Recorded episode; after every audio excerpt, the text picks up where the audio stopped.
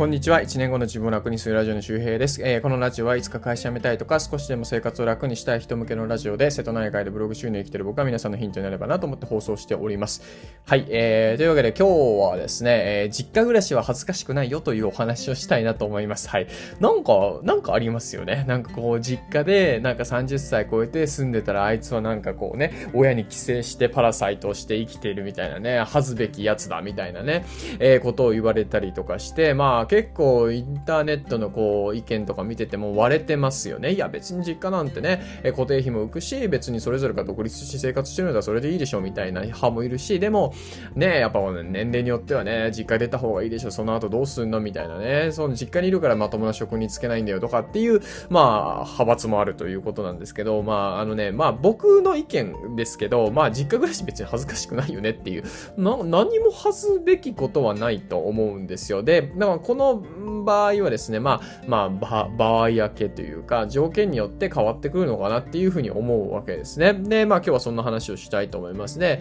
まあそうだな、実家に帰ってもいいかなとか、田舎に帰ってもいいかなと思ってる人には参考になるんじゃないかなと思います。なんかちょっとね、実家に帰るのこう、億劫というか恥ずかしさがあるってね、こう、行けないみたいな、帰れないみたいな人もいると思うんで、僕もちょっと思ってましたけどね。はい。えー、でね、まあなんだろうな、まずね、うん、まあパラサイト的だから悪いってね、こう、帰省、親に帰省してるから悪いね、っていうのががあるんですけど、この場合もね、うん、本当にそうかなと思うんですよ。例えば、自分の息子とか娘が都会にいるけど、うまくやってなくて、なんかもう生活もぐちゃぐちゃで、もうなんかこうね、都会でのたうち回ってるっていうか、もうホームレスギリギリの生活してるなんか言われたらですね、それはなんかまだそばに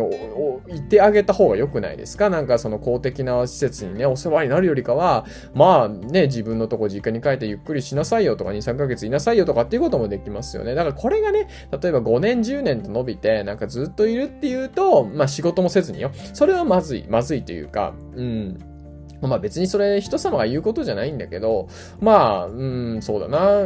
まあ頑張った方がいいかなと思いますよね。その場合は。でも、なんか実家にいること自体がダメってわけじゃなくて、まあなんだろう、最悪な結果になるよりかは、実家に帰って家族のもとでね、別にね、モラトリアム的に2、3年いてもいいんじゃないのって感じです。まあなんだろう、こう、大学でも休学ってね、なんか今までだったらそういういい感じに扱われてなかったけど、今だったらね、休学して1年ぐらいはね、モラトリアム的に世界回った方がいいんとかね、まあ今コロナで行けないけど、なんかそういうこと言われてるじゃないですか。まあそんな感じで別に、あの、ライフシフトってね、いう本を読むとわかるんですが、人生100年時代ってやつですね。で、あの本の中で何言われてるかというと、僕らってマルチステージなんですよ。要するに、今までの、なんだろうな、人生80年とかっていうのであれば、まあ、学生、が学校行ってる間で就職して、で、老後みたいな、このね、なんか3ステージみたいな。だったのが、僕らってまあ、学校ってまあ、いつでも行けるよね、みたいな。大人になって学校行く人もいるし、で、学校行って就職するけど、一回仕事辞めて、それこそ一回もう一回大学に入るとか、あとは普通になんだろう、あの、インデペンインデペンデントプロデューサーだったっけな確かなんかその、なんかこう、仕事を作ったりとか、まあ、それこそインフルエンサー的な仕事をしたりとか、なんかその、まあ、枠に縛られない時期とかね、そういうキャリアもあるっていうことなんで、まあ、要するにマルチステージになってるんですよね。なんか要するに、まあ、ファイヤーってありますよね。えー、忘れちゃった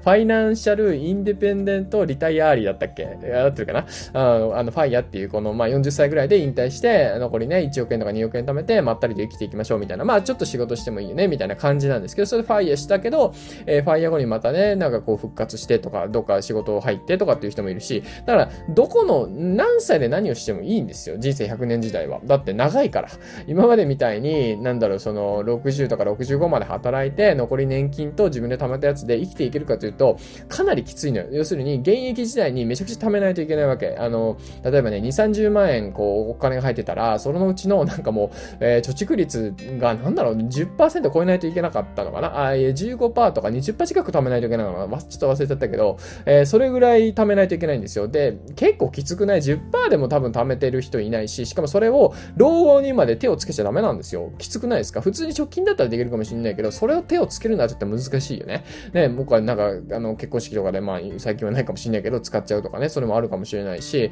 だからね、どう考えたって、その、ね、学校出て、働いて、ガーって貯めて、引退みたいなね、のは、で、なんか難しいんですよ。僕らって、あの、2007年生まれの子供はね、あの、半分以上が、あれ半分以上だったっけ？うん。半分以上が100歳以上生きる。あ、100、100? 平均余命が107歳だったっけな？あれ、ちょっと忘れちゃったけど、まあ、それぐらいに行くんですよ。100、あ、平均寿命が200歳ぐらい超えるのかな？だから平均だから120歳生きる人もいるかもしれないね。そうなってくると。ということは、80歳からあと40年もあったりするのよ。40年とか20年とかね、あるわけですよ。20年で結構長いよね。だから、まあ、ライフシフトにも書いてあるように、それも統計学のデータですが、そうなるんですよ。基本的にはね。基本的にはそうなっていきます。だから、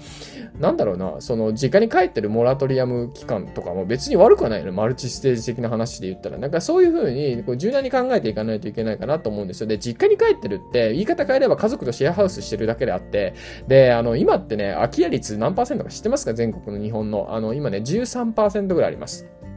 これ2018年のやつなんですけど、で、これがね、えっ、ー、と、だから、えっ、ー、と、これから15年後、えー、2035年かな。これ空き家率が何パーセントになると思いますか？これね、30%までいくらしいですよ。試算によると。だから3件に1件は空き家なんですよ。家余ってるのに一人暮らししてもしょうがなくねって感じですよね。まあ、一人暮らしってわざわざ借りなくてもいいし、わざわざ建てなくてもいいよねってことですよ。まあ、多分、高度経済成長期とかで核家族化がね、こう、どんどん進んだから、まあ、その独立して家建ててっていう流れがあってね。ね。で、それでまあ、あの国自体もね、それでお金が回ってたから、まあ、潤ってたわけなんだけども、まあ、そういうことじゃなくなりますよね、どう考えたって。だってマンションだって余ってるんだからさ、ね。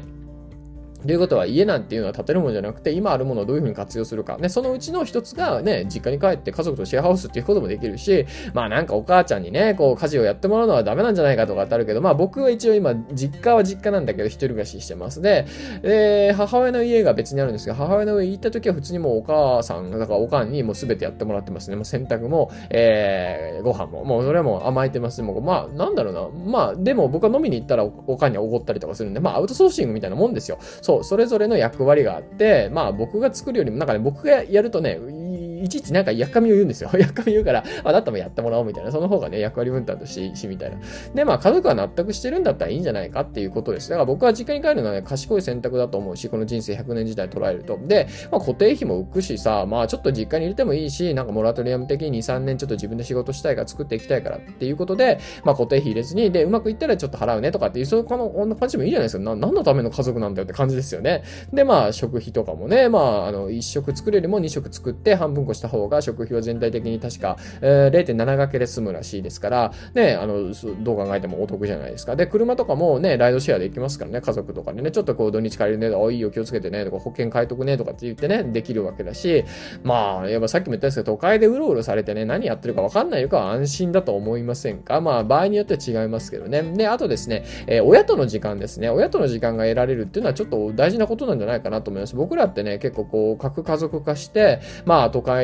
と田舎っていう感じで離れて暮らしてるわけですけど、30歳と60歳の親、で30歳の子供、60歳の親のケースでいくと、親とあとどれぐらい過ごせるかですね、30歳の人が。60歳の親とあとどれぐらい過ごせるか、平均寿命をいろいろ考えた上で。これね、どれぐらいだと思います？ね、人生ですよ。人生で残り、あと親と入れる時間です。残り55日です。ね、1年ないんよ。ね、1年ないのよ。半年ないのよ。55日。で、これどういうふうに出すかというと、まあ、お盆とかお正月で帰省すると。で、それで、えー、まあ、帰省した1日ずっと会ってるかってあってね、お風呂入ったりとか、なんかなんかね、寝てる間もあるから、じゃあ起きてて、実質会える時間での足していくと55日ぐらいだし、しかも今ね、コロナでさ、帰れないじゃん。僕のね、島の、えー、友達で丸の内 OL やってるね、あの、高校の後輩の女の子がいるんですけど、その子もね、あの、正月じゃないわ、ゴールデンウィーク帰ってこれない、今年のお盆も帰ってこれない、みんな、毎回帰ってきたらね、ご飯行くんですけど、行けないとか言ってね、いや、それ辛いよね、とか言ってね、だからそのね、一回帰れなかったのね、1年で1回かかれなかったら多分1日ぐらい減るのかな ?1 日か2日ぐらい減るわけですよ。この55日からね。どんどん親との時間少なくなっていくね。このコロナでまたそれが加速してるね。それで実家に帰るのダメとかってさ、別にそれってなんか論理破綻してませんかって感じですよね。だから僕は全然実家に帰ってもいいし、実家に帰って、ただずっと面倒見られるわけにはいけないので、まあ期間決めて頑張ってみるとか、再就職してみるとかね、えー、そういう感じでスキルつけてみるとかね、でもいいし面白いことやってみるっていうのもいいんじゃないかななんてことを思います。あとね、やっぱ介護とかの問題もあるしね、うん、僕もやっぱ帰ってきてよかったなと思います帰ってきた後に、まあ、あの、父親、あ祖父と、えー、父親がね、あの、1年後ぐらいかな、1年、2年の間ぐらいに亡くなったんですけど、うん、なんかちょうどいいタイミングで帰ってきたっちゃ帰ってきたんですよね。という感じで今日はですね、実家暮らしは恥ずかしくないよって話をしておきました。ぜひ参考にしてみてください。はい、えー、ということで今日の合わせて聞きたいはですね、えっ、ー、と、まあ僕が親を亡くした、まあ父親を亡くしたのが2017年、約3年前なんですけど、まあ結構割と後悔をしました。で、まあ今は、うんうん、まあいい、いい向き合い方ができてるかなと思うんですけど、当時の僕は結構ね、うん、いろいろね、えー、思い悩むことがありましたね。ということで今日の合わせて聞きたいはですね、えっ、ー、と少し前に、えー、話してます。えー、20代で親を亡くして、えー、気づいた3つのことっていうお話をしてるので、えー、今ね、親との間がちょっと、うん、うまくいってないとか、どっちかというとこう離れて過ごしてて心配だとか、うん、どうしようか都会か田舎か実家にね、実家の近くに行こうかとかね、いろいろ考えてるかもしれないですが、親との関係も一つね、まあ、要素かなと思うので、まあ、その、別に田舎に帰るってわけじゃないんだけども、なんかこういう考え方というか僕はこういう経験をしたっていうのを普通に正直に話してるので、まあ参考がてらにね合わせて聞きたいから聞いてもらったらいいかなと思います。はい。えー、ということで、は梅雨がね、すごい、あの、島の家がね、あのね、ちょっと雨漏りしてるのもあるし、まあ、湿気がね、やっぱ古民家だからすごいんですよ。で、僕ね、なんかね、肌荒れの原因がね、お腹にいるカビなんじゃないかっていうのね、本を読んでね、いや、それっぽくて、で、うん、今ね、あの、もうちょっとしたダイソンの、あの、あれ、あの、空気清浄機、ホットクールかな、あの、冷たいのと暖かいのが出るやつで、なんかもうカビも取るし、PM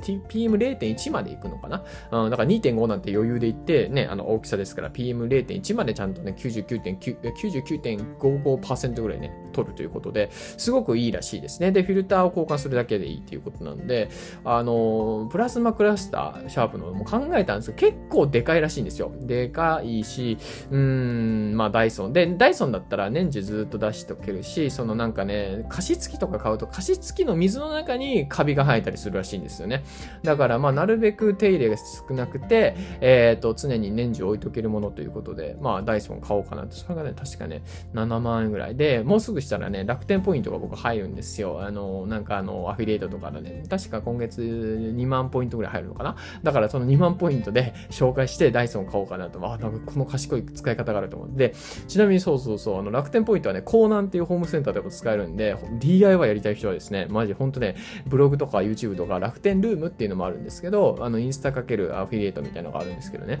で、そういうサービス使って、あの、楽天ポイントを稼ぐといいですよ。あの、DIY のブログ書くじゃん ?YouTube でもいいよ。で、DIY の商品を楽天とかで売ったりとか、まあ、紹介して売るわけじゃないですか。で、売ったらで楽天ポイント入って、で、楽天ポイント入ったらそこに非課税ですから、非課税でまた DIY の買ったらね、そかなりコスパいいですよね。うん、まあもちろんその DIY ブログだったら、こ、あの、経費、経費できるけど、ね、ただやっぱやっぱりその入ってくるときに税金はね、あの一応かかる計算にね、普通になりますからね。だからまあ、あのなんだろう、こうね、あの楽天ポイントで稼ぐとね、収入にはならないというね、すごいよね。なんか裏技っぽい。まあ、そのうち課金課税されるのかな？多分されると思うけど、今のうちかなって感じですけどね。ポイントなんて実質お金じゃないですかね。今ね、楽天ペイとか LINEPay とかもあるしね、PayPay とかもあるし。はい。えー、ということで、そうそう、あの、おすすめですね。楽天ポイント。何の話だっけ？あ、そうそう、ダイソンね。だそう、お腹のカビの話ですよ。だからね、結構梅干しとか殺菌、さ、こう棒カビ？こう、高カビか。えー、カビと戦う成分があったり、あとはアロエベラですね。アロエとかも、えー、殺菌効果があったりとか、で、あとね、エキ、エキナセアだったっけ？風邪薬のハーブですね。これとか今試してみてるんですけど、あんまりね、そのカビがいるだろうっていう、なんかね、あのね、なんかね、あの、陰部とか肛門とかのかゆみとかある人もね、あのね、そういうカビの可能性があったりとか、あと顔の湿疹で、僕とか顔の湿疹とか結構出てたんで、あとまあ全体のこう炎症ですよね、体の皮膚の。とか、あと何だったっけ？な、こう、あの、だるいのが続くとか、集中できないとか、こういうの結構いますよね。だから結構カビが繁殖しやすいらしいんですよ。日本人は特に。だからちょっと原因不明で、なんかサプリ飲んでうまくいかないとか、なんかね、腸内環境だっつって、なんかその食物繊維を取っても、食物繊維がカビが増殖してると、それがなんかね、あのー、カビの栄養になっちゃって、カビが増殖するらしいんですよ。だから、ね、体にいいと思ってやってることが納豆とか、なんか、なんかなんか塩麹とかね、こう発酵したものをね、取って、いい、いいと思ってたら、それがカビの栄養になっちゃうってこともあるらしいね。カビが多くなってしまってるんだね。うん。だかそういう風らしいので、で、結構ね、一層アロエ試したりとか、いろいろやってると、わりかしね、肌結構戻ってきたんですよ。うん。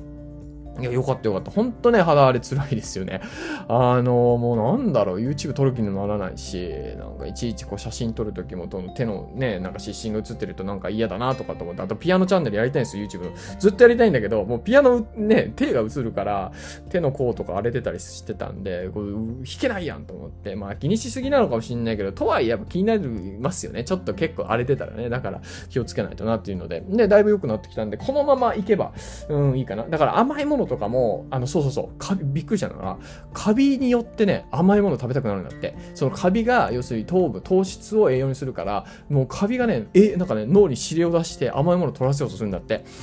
で、これね、確かにね、僕、アロエと、その、そういうの試し始めてから、なんかね、甘いもの、それ、まあ、スイカめっちゃ食べてたんですよ。で、果糖も良くないらしい。グルコースですね。果糖ってあの、果物のあの、あれに、あの、糖分だと。果糖もあんまり取りすぎがよろしくない。まあ、とはいえ、普通の砂糖よりかはいいけどね。白砂糖とかあよりかはいいけど、あの、果糖も取りすぎも良くないらしいので、やっぱ糖は糖なんで。だからそういう、こう、なんか、スイカもね、すっげえ食べてたんですけど、最近なんかもう2、3切れ食べたらもういっか、みたいな感じで、うん、チョコレートに手を出さないみたいなね。なんか、のもしかしたら簡単に、け結構簡単に今甘いもの立て立ててるんで、もしかしたらあれ？と思って、カビなのかな？と思ったんですよ。で、やっぱり空気中から吸うとカビも入るから、だから古民家の清掃の時とか、やっぱりマスクちゃんとした方がいいし、で、今もやっぱ古民家にいるんだけど、これで明日、明後日とかね、ちょっと悪化したら多分これ絶対どう考えてもこの、この古民家の中のカビに 僕はやられてる気がするんですよ。確かにフリーランスになってからね、ちょっと荒れ始めたから、もしかしたら在宅時間増えたからなのかななんてこと思ってるし、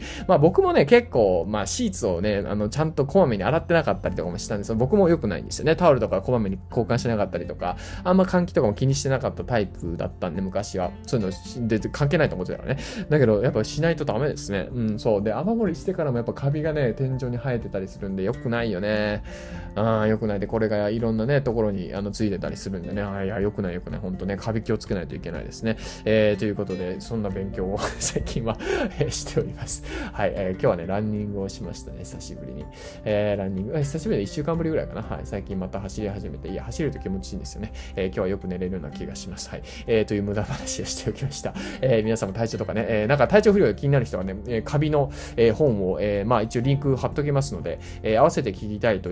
と、うん、合わせて聞きたいの、 Voicy で聞いてる人は合わせて聞きたいの1個前に、で、ポッドキャストで聞いてる人とかは、ヒマラヤとかで聞いてる人は、そのディテール、えー、説明欄のところに合わせて聞きたいと一緒に、えー、そのカビの本ですね、すぐ読めるんですけど、あの、読んでみてください。えー、というわけでまた次回お会いしましょう。バイバーイ。